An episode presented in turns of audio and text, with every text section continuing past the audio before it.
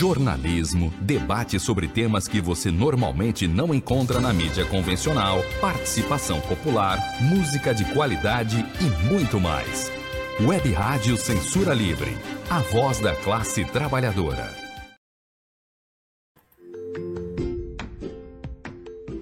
Olá, eu sou Lucília Machado, jornalista e diretora da consultoria Cessar Comunicação, Diversidade e Inclusão. Este é o podcast Acessando Lucília, que você ouve e assiste todas as terças-feiras, a partir das 18 horas, na web rádio Censura Livre, pelos canais do Facebook e do YouTube. Fique com a gente!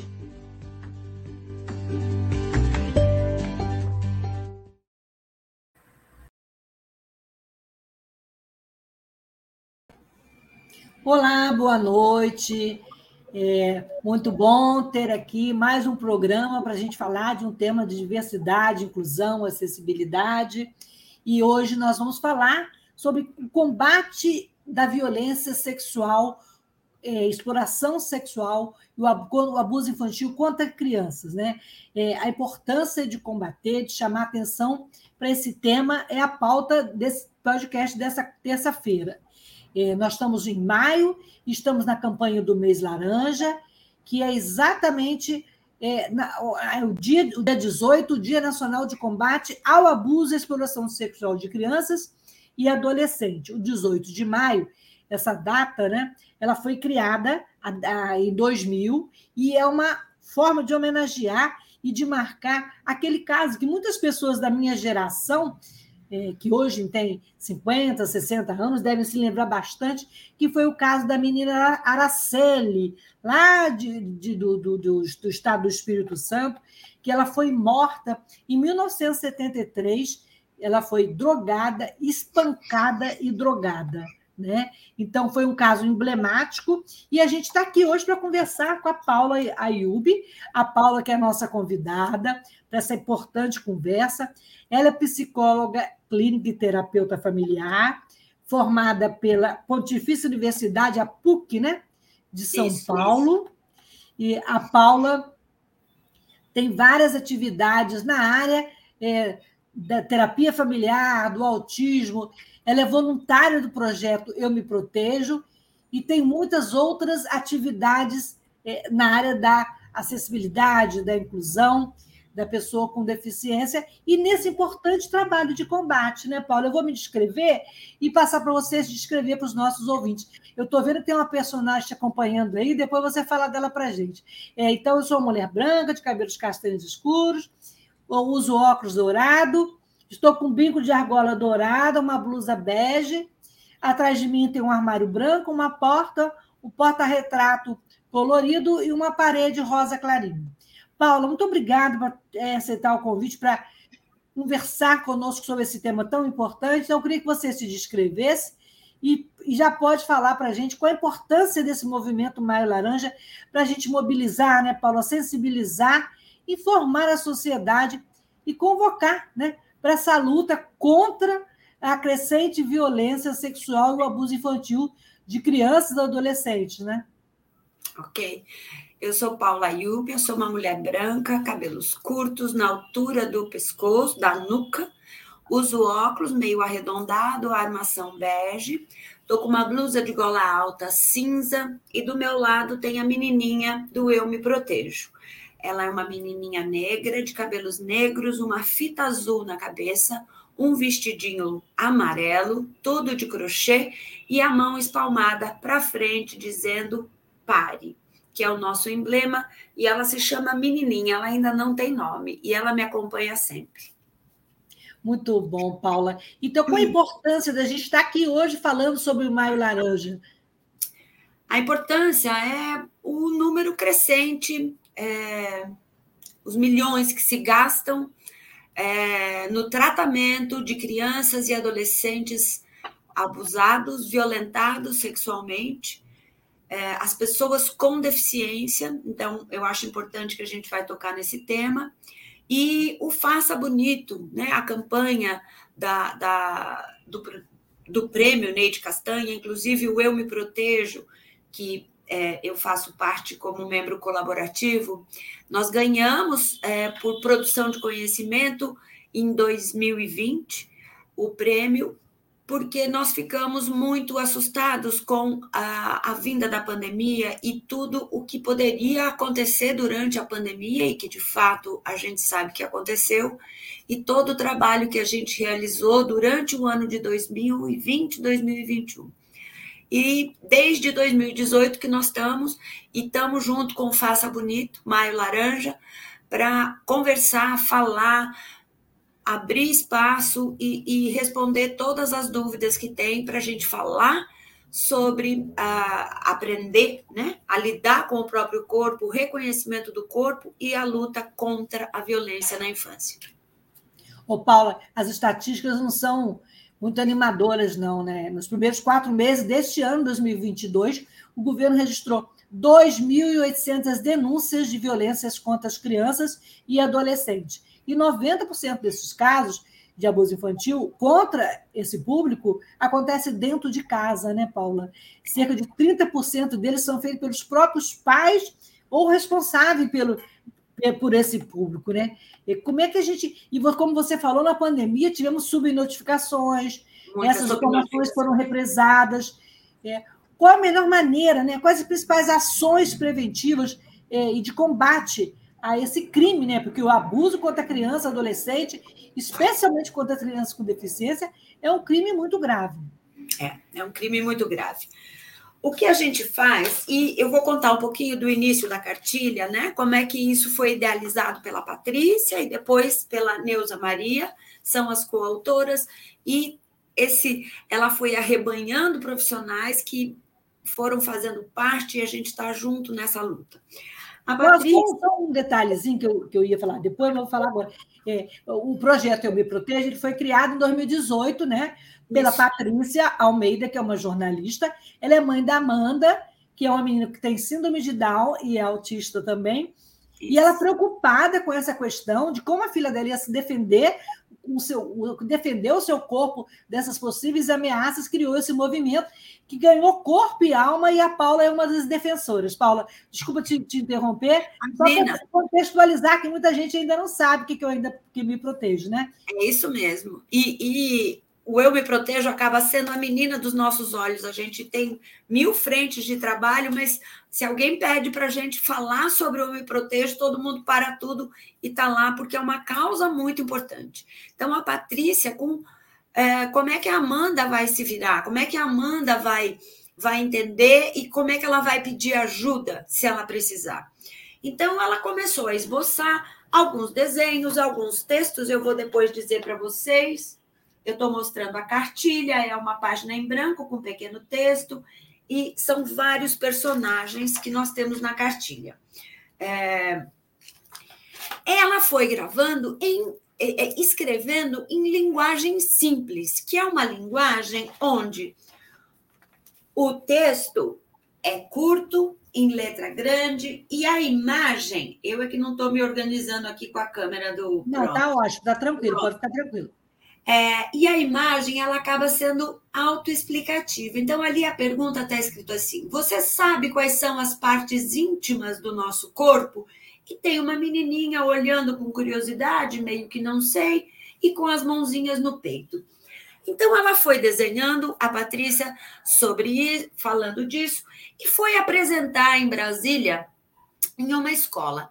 Neuza Maria estava lá, ficou encantada, abraçou o projeto, falou: nós vamos organizar essa cartilha, nós vamos fazer e nós vamos lançar. E, e, e, as duas não pararam desde então. Hoje somos mais de 50 pessoas do Brasil e fora do Brasil. A cartilha tem audiodescrição, ela tem. É, Libras. Ela tem em inglês, ela tem em espanhol, é, e o download é gratuito, e nós temos música, teatro, é, enfim, uma infinidade de coisas que a gente tem é, dentro do site, é tudo gratuito. Por quê? Porque a gente está falando de consciência, a gente está falando de criança, a gente está falando. A primeira coisa que a gente costuma dizer é que a gente não está falando de sexo, a gente está falando de corpo. Nós precisamos que os pais ensinem seus filhos desde pequenininhos quais são as partes do corpo. E elas vão além do cabeça, ombro, joelho e pé, tá? Então a gente precisa contar isso para essa criança.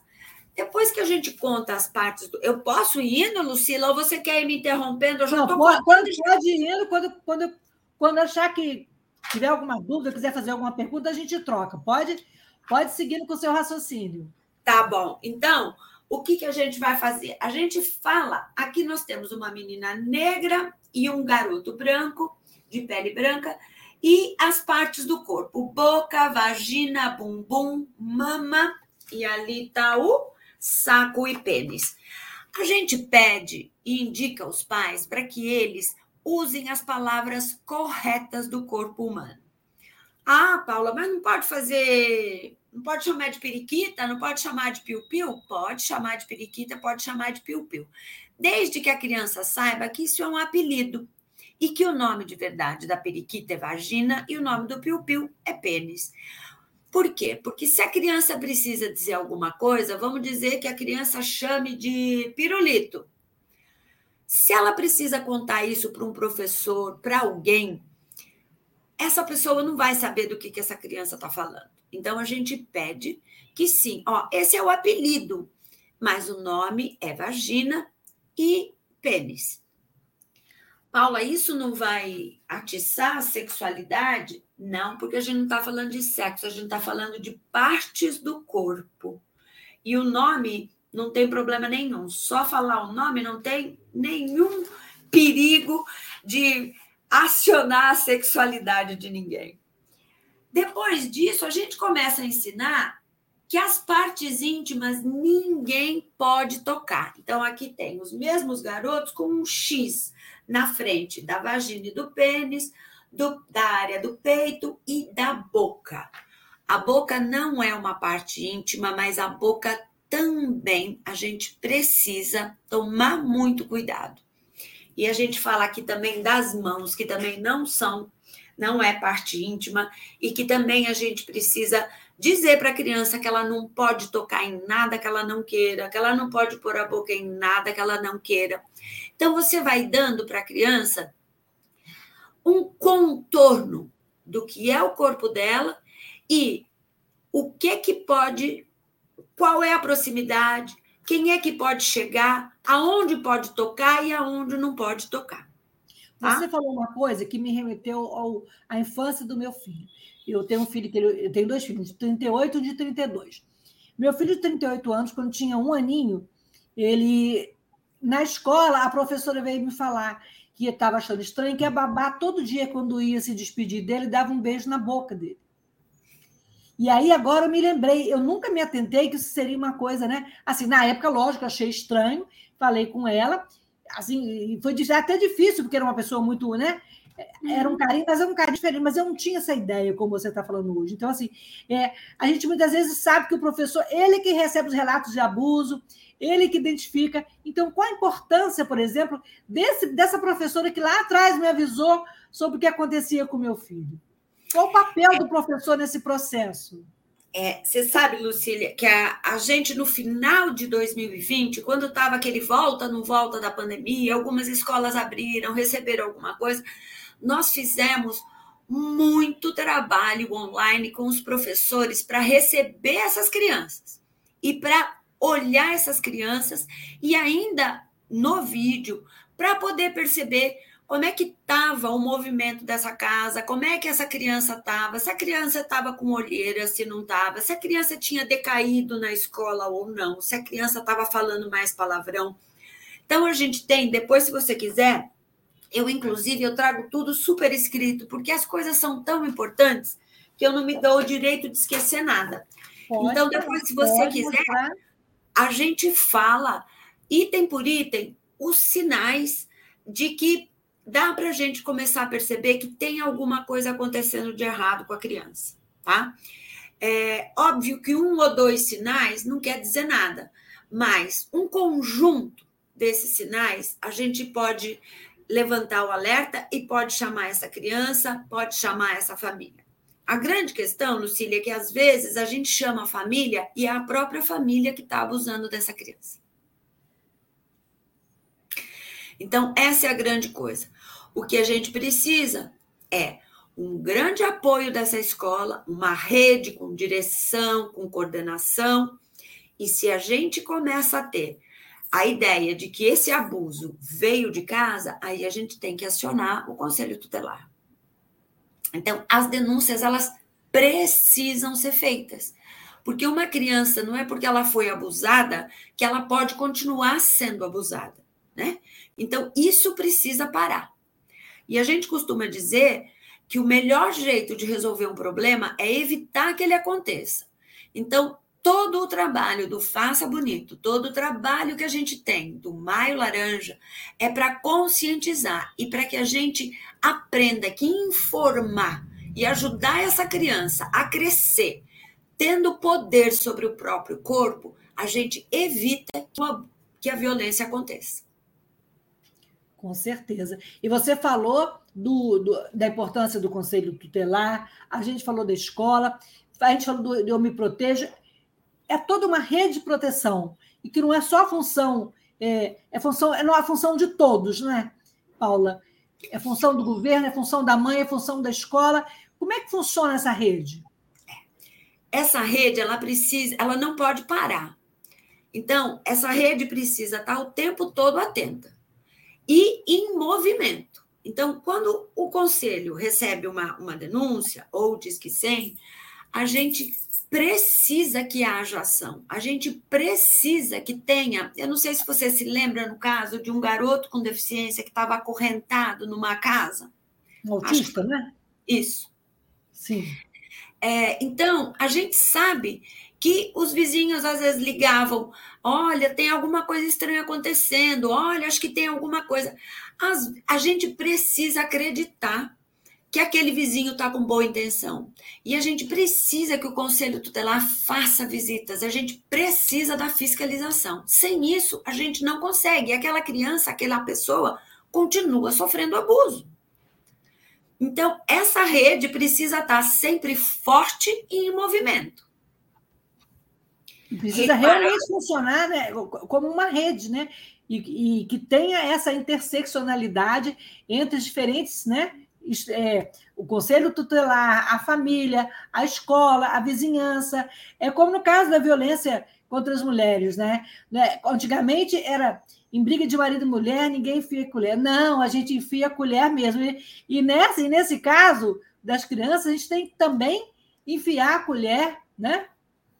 Tem que enfiar, tem que garfo, faca, prato, tudo. Tem que ter. Tem suspeita, tem que ter. É claro que a gente não vai chegar, né, é, acusando nem nada disso, mas a gente precisa investigar. A gente precisa saber o que está acontecendo. Então, é, violência deixou de ser uma coisa que é problema dos outros. Nós temos que estar tá ali, presente e, e fazendo presença, porque na presença o abusador recua, né? Ele assusta e ele recua, porque a gente está falando do abusador que aproveita a situação. A gente está falando dele que prefere uma relação assimétrica, né? É, de cima para baixo e vai lá e pega. Então, a presença assusta e inibe esse cara. E é isso que a gente tem que fazer. Ou esse cara, ou essa mulher, ou enfim, a gente. A, a, o abuso maior é de meninas e homens para com meninas. Então a gente acaba dizendo isso. Mas acontece com meninos também, acontece o inverso, mulheres também abusando, enfim. É, tudo isso acontece. E as notificações, elas existem ou ainda são muito tímidas? Porque hoje, por exemplo, quando eu estava conversando com é, mandei a divulgação para uma colega, falei, nossa, Lucília, esse tema é muito forte, você vai falar sobre isso? Falei, a gente precisa falar sobre isso exatamente porque as pessoas têm vergonha, têm medo ou ficam fazendo disso ainda um tabu, Paula. Exato. E, Lucília, se você pensar isso com dado de 2021, de abril de 2021, a gente tinha, lembra do caso Henry, né, do Rio de Janeiro? Sim. Nós temos um caso a cada 15 minutos. Isso com subnotificação. é uma coisa absurda. Então, nós temos quatro casos de violência e, e levando à morte de crianças por hora. Isso com subnotificação. Então, a gente está cansado de ver escola que diz: ah, não, mas isso dá uma dor de cabeça. Gente, dá dor de cabeça. Imagina o que acontece com a criança, a dor na alma que essa criança tem. Então, o que a gente precisa é sim levar à frente. Ou então, eu costumo dizer que a gente tem o brasileiro ele tem uma coisa que ele é assim, ah, não foi nada, acho que não quis, acho que não foi intenção dele, acho foi que sem não. Querer, foi sem querer. Foi sem querer. Não, imagina, de jeito nenhum. O tio, ele adora ela, foi um abraço. Ele quer pegar no colo, ele quer apertar. Então, quer dizer, a, a, a, isso é, é nosso, é da nossa cultura. A gente tem esse hábito de deixa disso, né? Vamos, é, é o povo do de, deixa disso. Mas não, a gente tem que encarar. Então, uma outra coisa que a gente faz: a criança não quer beijar o tio, o, o vovô, o, não beija. Não tem que beijar. A criança não tem que se sentir forçada. Eu estava assistindo agora, esses dias, um, um, uma live de um filósofo aí da, da modernidade, estava dizendo assim: criança, então, não pode mais ser frustrada. Claro que pode ser frustrada. Parte da educação tem a ver com isso, mas a criança não precisa ser forçada a nada. Se ela não quer beijar o tio, se ela não quer beijar o avô, ela, ela não precisa beijar. Ela precisa ser educada, mas ela não precisa beijar. Então, essas pequenas coisas. Senta no colinho do titio. Não precisa sentar no colinho do titio. Criança não precisa de nada dessas coisas. Então, você disse: tem muito adulto que beija criança na boca. A gente passa uma outra visão. Não, não é para beijar na boca. Não, o, o, beijo na boca não é qual, com qualquer pessoa, a qualquer hora, principalmente com criança. Quando você for adulto, você pode decidir fazer o que você quer da sua vida. Agora, a criança não. Ela precisa ser preservada. Porque um beijo na boca de um adulto, um estranho, pode ser. Agora vem cá e põe a boca aqui.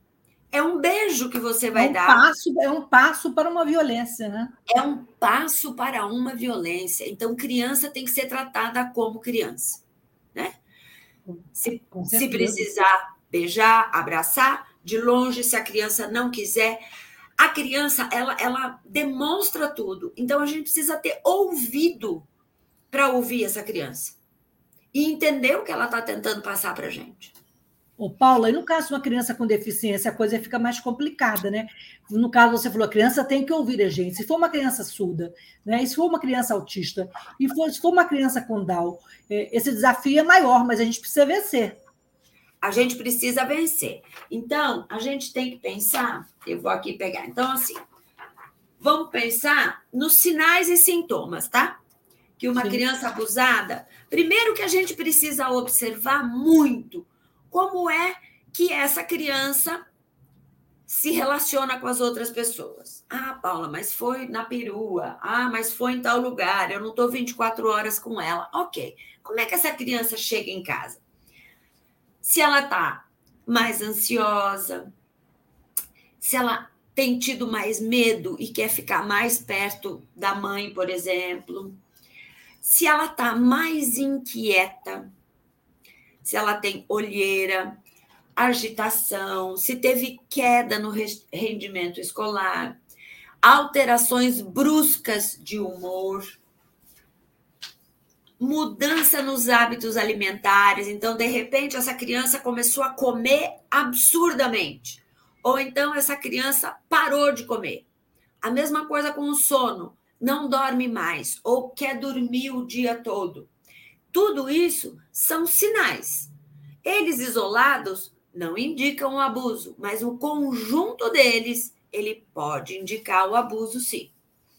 Então, ela brinca menos, ela, ela guarda segredo. Então, ah, tem um segredo, não posso contar, não vou, ah, vou falar baixinho no seu ouvido um segredo. Passa a falar palavrão. É, isso pode acontecer com criança deficiente também, é, ela pode ficar mais é, agressiva, é, o que aconteceu muito, tá? A gente teve muito relato disso. Muito, tem, Existem notificações específicas de crianças com deficiência? Você tem notícia? Eu não, eu não consegui esse acesso. Nós temos, é tudo sob notificar.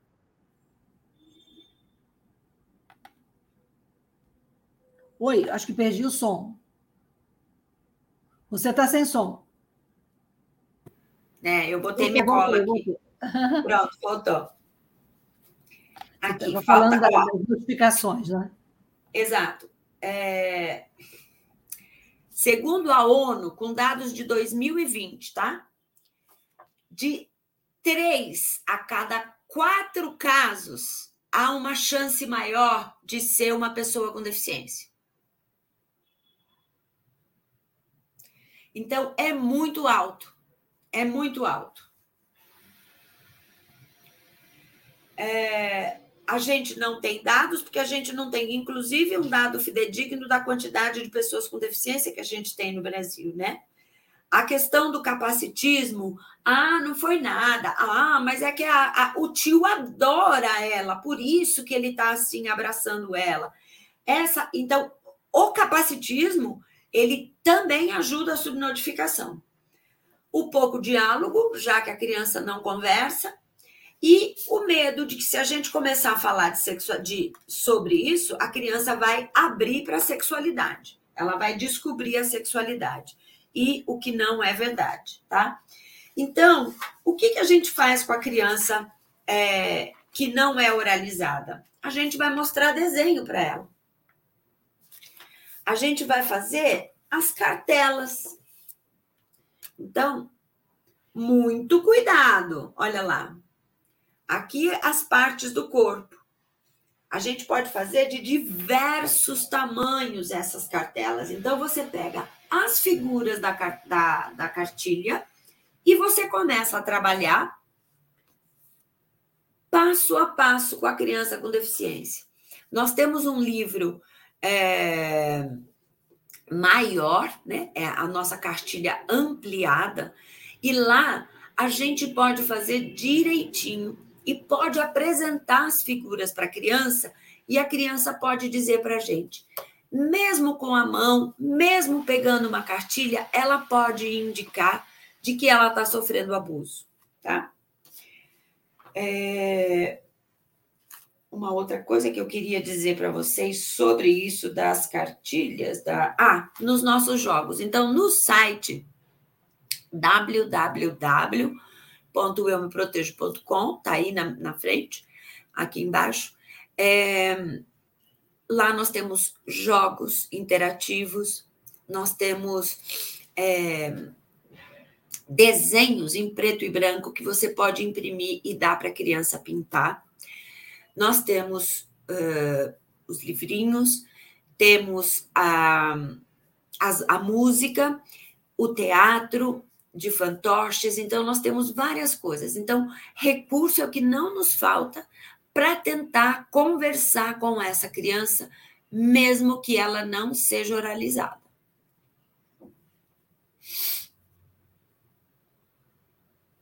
Hum, acho que a Lucília caiu.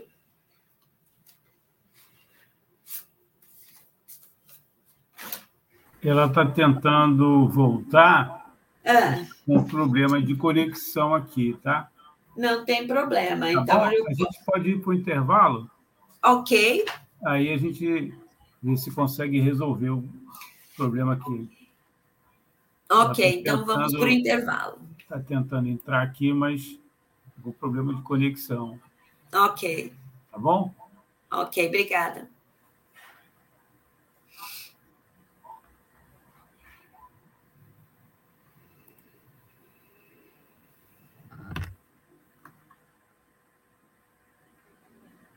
Acompanhe a programação da Web Rádio Censura Livre no site www.clwebradio.com, no aplicativo exclusivo para ouvir rádio no celular, tablet e Smart TV.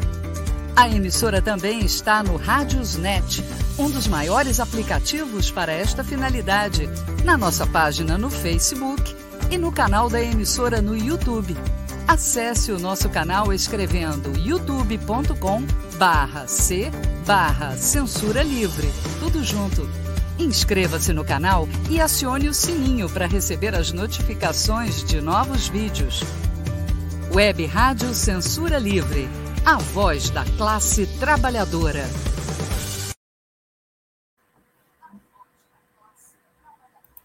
Para manter o projeto da Web Rádio Censura Livre de uma mídia alternativa, buscamos apoio financeiro mensal ou doações regulares dos ouvintes, de amigos e parceiros, já que não recebemos recursos de grandes empresas, políticos ou partidos.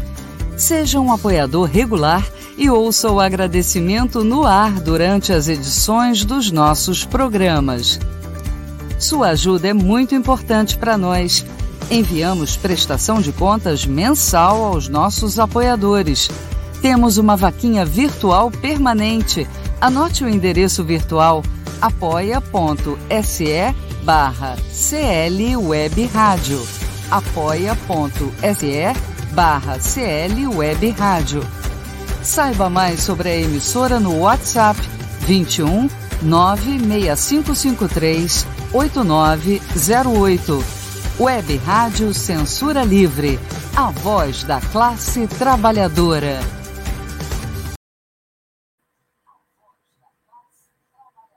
Jornalismo, debate sobre temas que você normalmente não encontra na mídia convencional, participação popular, música de qualidade e muito mais. Web Rádio Censura Livre. A voz da classe trabalhadora.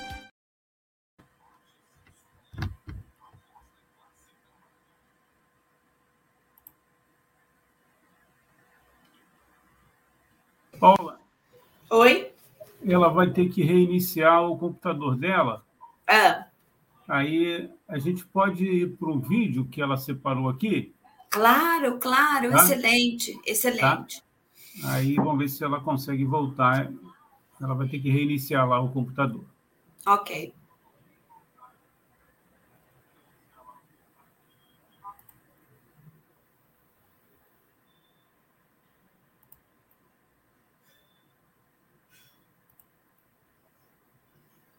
Oi. Oi. Nesse vídeo você vai conhecer o Eu Me Protejo, que traz materiais em linguagem simples para as famílias e para os educadores ensinarem as crianças sobre prevenção contra todo tipo de violência na infância, especialmente o abuso sexual.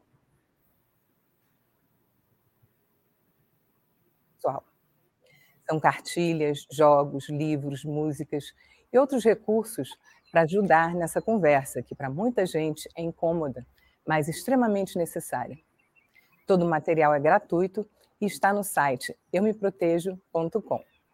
Mas antes disso, eu queria falar com você que é mãe, pai, parente de alguma criança com ou sem deficiência.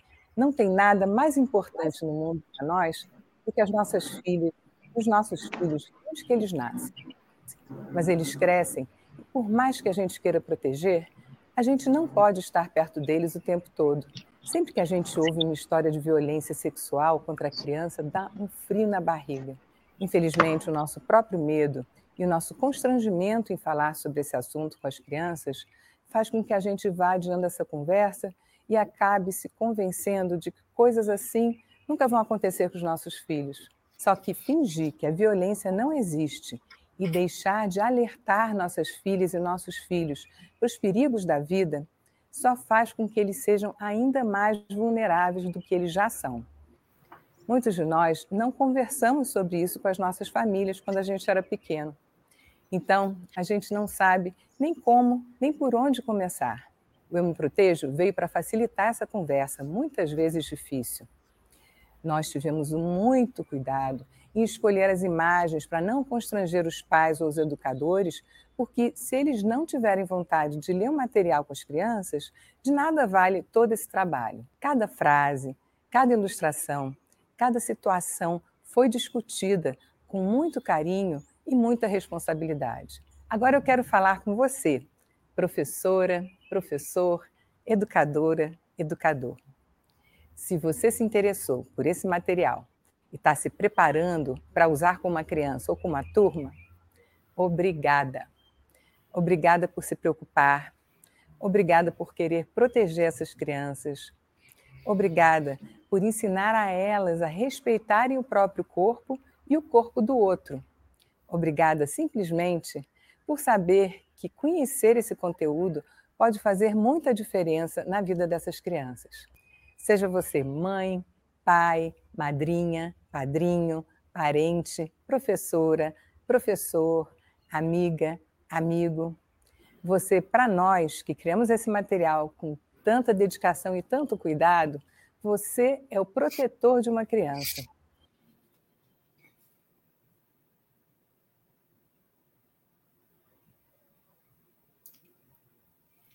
Você está sem som, Lucília. Pronto. Peraí, peraí. Opa, tô com som agora? Tá. Não sei o que aconteceu aqui, que deu uma retreta, não foi meu, meu computador, não, acho que foi na transmissão mesmo, Antônio. Mas, assim, importante que eu estou de volta. Eu estou aqui no celular, mas vou tentar voltar para o computador. Paula, é, nós estamos, nós, que eu digo assim, nós, mulheres com deficiência, nós do Eu Protejo, você, nós estamos fazendo a nossa parte, enquanto é, cidadãos, né, que somos, que somos mães e pessoas da sociedade. E o governo? O que, é que ele faz para mudar essa situação? E, especialmente, esse desgoverno que a gente está vendo batendo cabeça aí para tudo quanto é lado. O que, é que ele tem feito para melhorar essa situação? Qual o papel do governo nesse caminho? É, a gente agora o, o, Ministério né, da Mulher, da Família, dos Direitos Humanos, ele, ele lançou o aplicativo. É, sabe, né? Eu acho que é o nome, se não me engano. É, isso mesmo. E, é, e, enfim, o que a gente espera é que ele seja útil e que as pessoas. É, é fundamental que o Ministério possa começar a falar desse assunto, porque foi um índice muito, muito, muito alto. Né? O, o a ONU é, estimou em 2020 55 milhões de crianças ao ano violentadas, abusadas. Tá? São 581 bilhões de dólares gastos no tratamento dessas crianças. Então, quer dizer, se a gente pode falar do assunto, se a gente pode evitar que ele aconteça, se a gente pode dar conhecimento e informação para essas crianças e para essas famílias, é tudo que a gente pede. Então, a gente tomara né, que tudo dê certo para esse aplicativo que o Ministério da, da Mulher e da Família é, lançou, foi em outubro do ano passado, se não me engano, e que ele funcione de fato. Né? É, o que a gente, o nosso, né, acaba sendo um pouco diferencial é o nosso é, a nossa comunicação, como a gente pensa nas pessoas com deficiência. Então a gente pensa nesse material simples, onde se você vê a garotinha fazendo assim, você já sabe que ela está dizendo um pare, você já sabe que ela está dizendo não. E é isso que a gente quer. A gente quer que a criança não oralizada, que é a criança com deficiência, é, que crianças pequenas possam entender do que é que a gente está falando. Então, a gente precisa, de fato, de imagens que conversem, dialoguem com a criança. É, e como denunciar, né? Existem canais, como você falou, do, do aplicativo lançado pelo governo, mas também existe o telefone. E quais mais, as, as formas mais comuns e mais fáceis é, de denunciar esses, esses abusos? É o Disque 100. É o Disque 100 que é o mais fácil, é o que leva menos tempo e que é imediato. Então, e o Disque 100, ele é muito sério, ele, ele prestou muita ajuda, é, muita fiscalização estava muito atento, ele funciona de fato, diz que sim. E é, esse é a, essa é a grande questão, a grande arma que a gente tem. E as pessoas têm que aprender a denunciar, né, Lucília? Tem, não, não tem que ter... hábito, também é questão de educação, né? É isso. E não ter medo, né? Porque não precisa ter medo, né, Paula? Não, não precisa ter medo. A gente tem. É, é impressionante como acontece muito. Agora, em maio, teve um caso de uma autista de 10 anos em Judiaí, que ela foi estuprada no banheiro da escola por quatro garotos, adolescentes.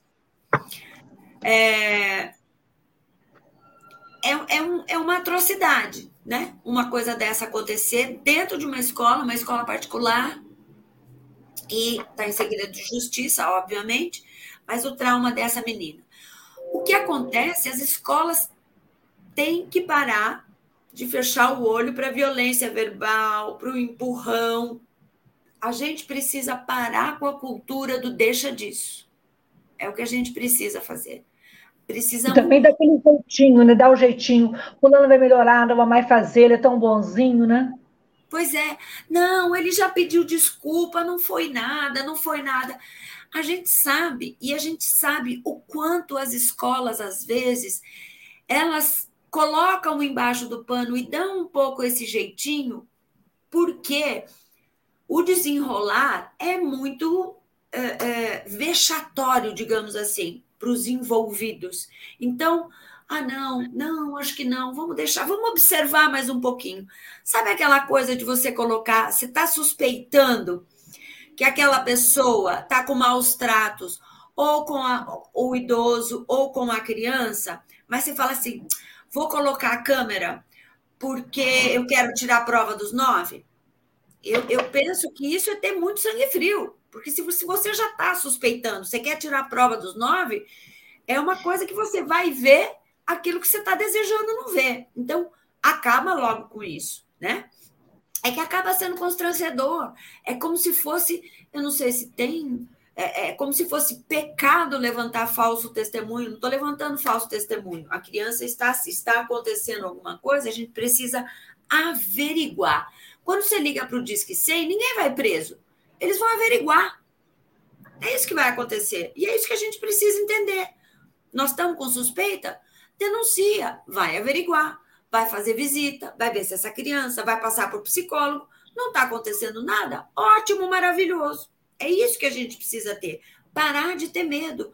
Não é estardalhaço. Nós temos que sim. Tem suspeita? Tem que denunciar. Está acontecendo bullying na escola? Tem que parar. Os pais têm que ser notificados, tem que parar, tem que chamar a gente, tem que acudir, né? A gente fala que a, a, a defesa de quem sofre o bullying são as testemunhas. A gente tem que dar força para as testemunhas para elas lutarem e denunciarem. E é isso que a gente precisa fazer. Você comentou também, eu vi um comentário seu, que também é um caso de saúde pública, né? Caso de saúde pública. A gente está falando. Que, por que, o abuso ainda. Por que, que o abuso também pode ser classificado como um atentado à saúde pública, né? Por que ainda também não se atentou é, desse viés, né? De olhar o abuso por esse lado? A gente, o, o tratamento é, das crianças, principalmente abusadas, violentadas, ele é do, longo, ele é duradouro, então você tem que ir para a psicoterapia, uh, todo o processo antes, né? de todos os profissionais que você precisa e depois do que você precisa. Então, assim, é o que a ONU fala. É são bilhões de dólares gastos anualmente pelas nações por conta desse crime. Então, é todo o tratamento que você oferece depois. E a gente sabe, por relatos de pessoas que foram abusadas e violentadas, você fica em pé de novo, você fica firme, mas você tem uma cicatriz muito forte, muito intensa, e que ela costuma sangrar sim, de vez em quando. Então, são coisas que, que a gente precisa tomar muito cuidado, porque é, é, é para sempre. É para sempre. Ô, Paula, e o abuso sexual não tem classe, raça e cor. A gente viu no caso do menino R, né? E a gente vê todos os dias na manchete. É, como lidar né, com esses percalços, né? E como é, chegar tanto na classe, digamos, lá em cima, né, naquele toda poderosa, como chegar também naquelas que não têm informação e que acabam é, não, não tratando, não identificando é, pela falta de conhecimento, de informação. É, é divulgando. Então, o que você está fazendo hoje é tudo que a gente pede, é divulgar. A gente empresta a nossa voz, né? Todos os membros do Eu Me Protejo, a gente empresta a nossa voz para divulgar e para dizer que a gente precisa ensinar essas crianças. Então, no caso do, do garoto Henry mesmo, a gente viu pela televisão o quanto que aquela babá sabia de tudo que estava acontecendo, o quanto que ela contava aquilo para a mãe, e de novo a gente vem àquela situação do deixa disso, ah, mas acho que não, vamos ler. Então, quer dizer, a gente precisa encarar, olhar de frente, né? E a gente precisa. Então, seja, pode, pode ser qualquer camada é, sociocultural. E agora eu tenho dois lugares. A gente precisa de informação, sempre. É ela que nos salva, é ela é que leva adiante todo esse trabalho de formiguinha. É ela que vai alertar os olhos das pessoas em volta e dizer: aquela criança pode estar sendo abusada. Então, vamos cuidar daquela criança. Ou essa criança sabe se defender do abuso. O que a gente quer com a quartilha é que a criança saiba se defender do abuso. É só isso que a gente quer.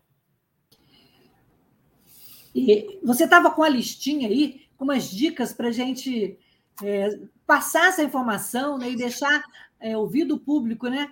Essa, essa é importante. Enquanto você procura sua listinha aí, Antônio, a gente tem alguns comentários desde o início que eu não consegui ler, porque agora já percebi que quando eu, eu clico no, no, no para ler os comentários, eu acabo fazendo uma bobagem saindo daqui. Não foi nem a minha conexão e nem do Antônio. Acho que foi o meu dedinho mesmo que foi errado. Então, aí a Naná Paz, que é boa noite, Naná é da Coordenação Geral da, Federação, da, da, da Frente Nacional de Mulheres com Deficiência. Depois ela falou fez um outro comentário aí sobre os dados, né? Dizendo que é, os dados são é assustadores. E a gente precisa, é e, e, são tão assustadores que a gente precisa informar, a gente precisa dar dicas. Então, vamos com a listinha? Vamos, vamos com a listinha.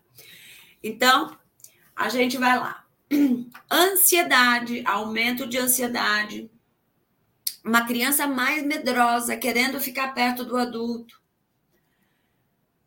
crianças mais quietas, olheiras, agitação, ou é sempre o oposto, tá? Todo comportamento oposto em exagero, ele pode ser um sinal. Então, ou muito quietinha ou extremamente agitada. Aquilo que sai daquele parâmetro que, que é aquela criança. Então, sempre olhando os opostos. Na alimentação, a mesma coisa. Ou come excessivamente ou não come nada. Ou dorme o dia todo ou para de. de perde o sono. Então, as mudanças nos hábitos é, alimentares e de sono. Criança com segredo. É, criança que começa a falar sobre sexualidade, ah, namoro, ou pega a boneca e começa a namorar. Uma coisa que eu sempre falo: tá em dúvida, dá uma folha de papel e dá um lápis na frente da criança, para você ver o que ela o que ela desenha. Eu tive uma vez eu vi um desenho, eu vi a criança desenhar, ela desenhou uma casa e na casa saía uma chaminé que era um pênis exatamente e ele estava ejaculando.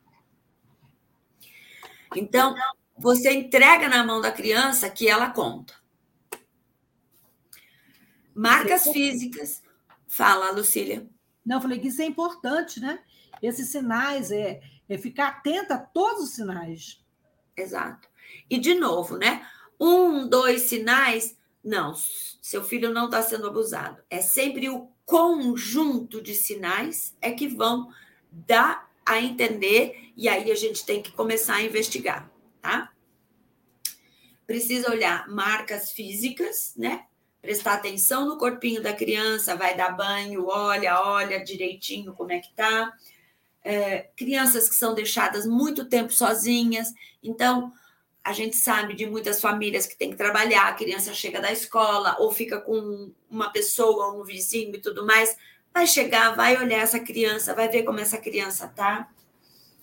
Vômito. O menino Henry, quando ele voltava para casa, ele vomitava antes de entrar em casa. Né? Ele, ele expressava o pavor que ele tinha de entrar em casa.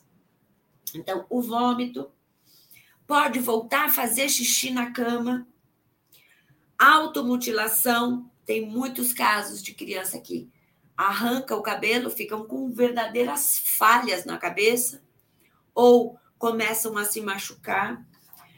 É, de novo, né? É, os desenhos e tudo mais. Então a gente precisa olhar muito de perto essa criança. E a criança com deficiência também. Não é porque ela tem deficiência que ela não pode ter esses sintomas. É a mesma coisa. Então, se você percebe, é, eu li isso também, né? Durante a pandemia, tinha um, alguns casos de autistas, é, eu li acho que no, nos grupos de Facebook, que um deles estava tirando demais o cabelo, batendo demais a cabeça. Não vamos considerar isso simplesmente porque ele é autista não oralizado e ponto. Ou, ah, ele está estressado por conta da pandemia, ponto. Vamos olhar mais de perto. Porque se é uma coisa muito insistente, pode estar tá denunciando alguma outra coisa. E aí é que a gente precisa olhar. Eu queria dizer, Paula, aproveitar aqui a oportunidade, é dizer que o nosso programa está com uma audiência muito grande, acima da média, e então eu queria aproveitar e pedir para que as pessoas curtissem, compartilhassem é, o programa aqui da Web Rádio Censura Livre, porque esse é um tema muito importante. Tem aqui um, um comentário de uma pessoa de Goiás, né? Boa noite, aqui, Tatiana. Gente, não Tatiana Gaspar, assistente social. De? Eu estou enxergando. Tô, tá, tá, tá Lusiânia. Lusiânia, Goiás. Goiás.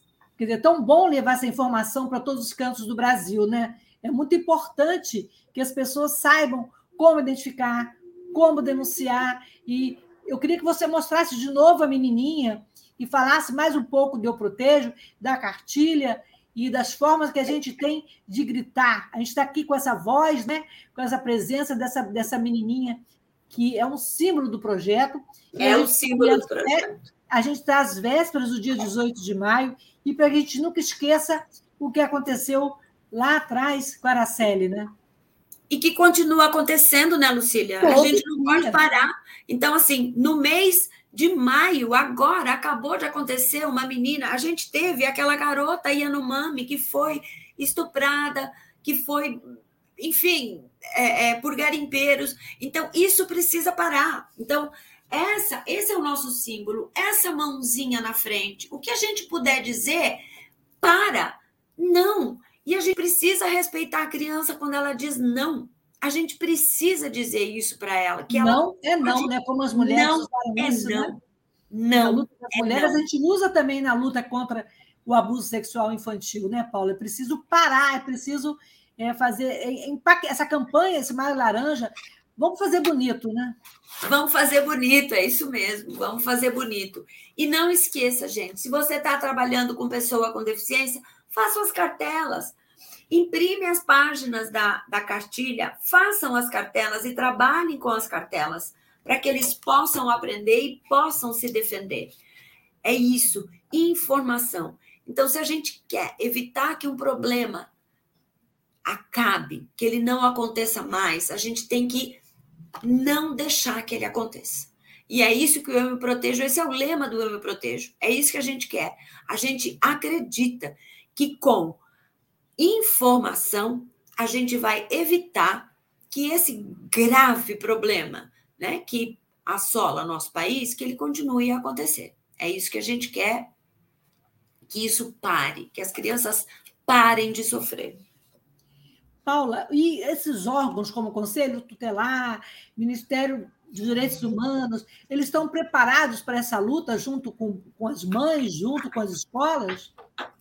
É, nós como a gente visto... pode, é, não digo capacitar, como a gente pode dar mais gás nessas campanhas, que o governo seja mais parceiro, que tenha mais é, ações efetivas?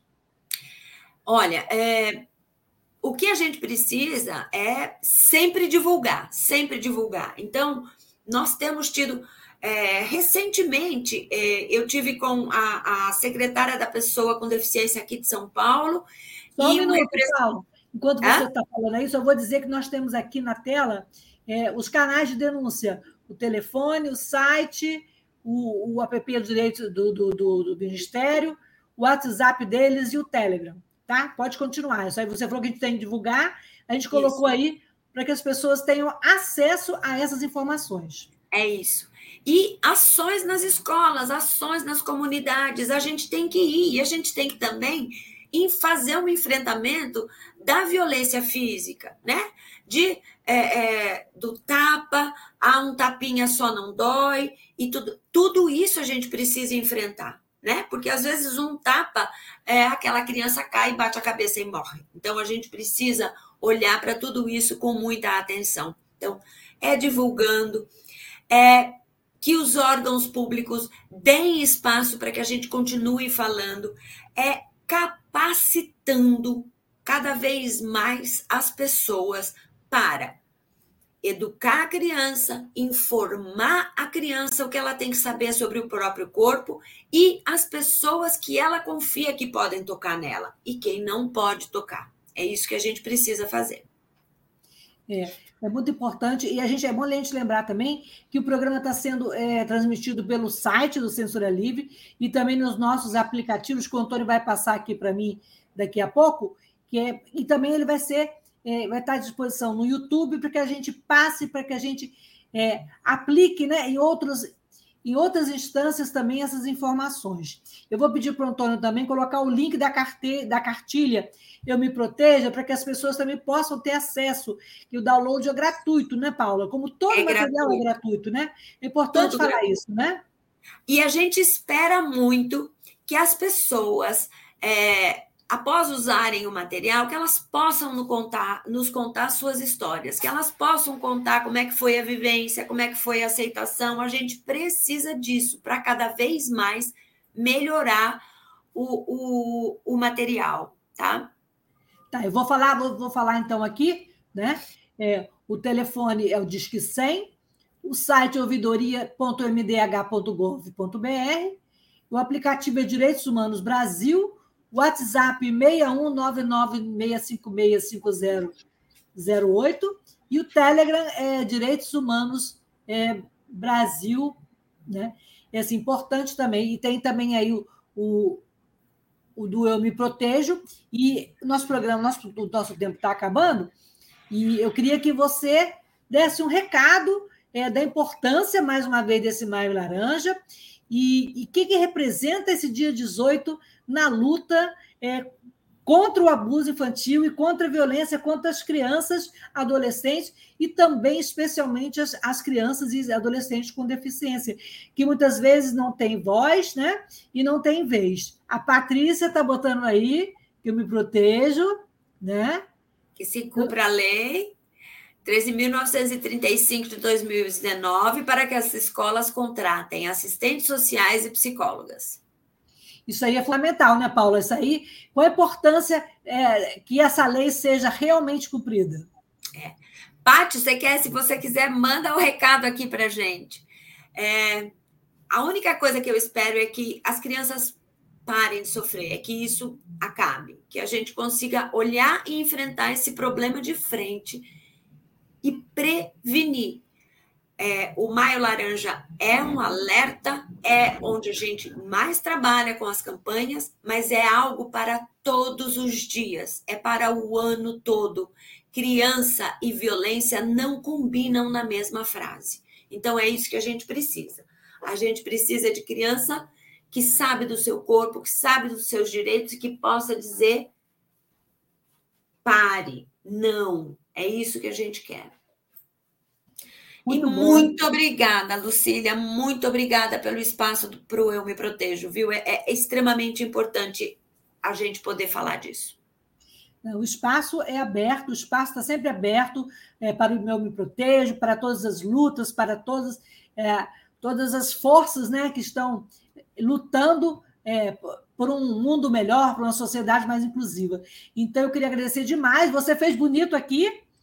Eu hoje não fiz muito bonito, que sumi algumas vezes, mas assim, eu, eu quero que a gente faça bonito, não só no dia 18 de maio, faça bonito não só no Maio Laranja, mas a gente faça é, mais bonito para que as crianças e adolescentes não sofram, né? E, não, e, e vamos dar voz a, a, todas as pessoas que possam, na escola, no conselho tutelar, é, contribuir para essa campanha e para diminuir esse índice, que não seja uma estatística, que essa estatística não, não nos, não, nos apunhale a cada vez que a gente olha o jornal ou que a gente veja televisão.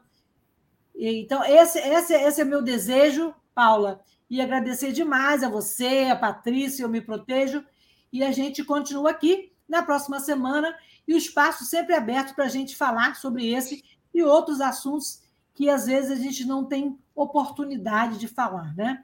Muito obrigada. Muito obrigada. Boa noite e até a próxima. Boa noite para todos. Boa Tchau. noite. Obrigada.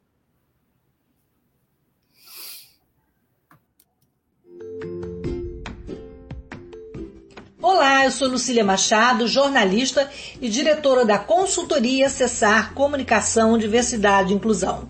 Este é o podcast Acessando Lucília que você ouve e assiste todas as terças-feiras, a partir das 18 horas, na web rádio Censura Livre, pelos canais do Facebook e do YouTube. Fique com a gente!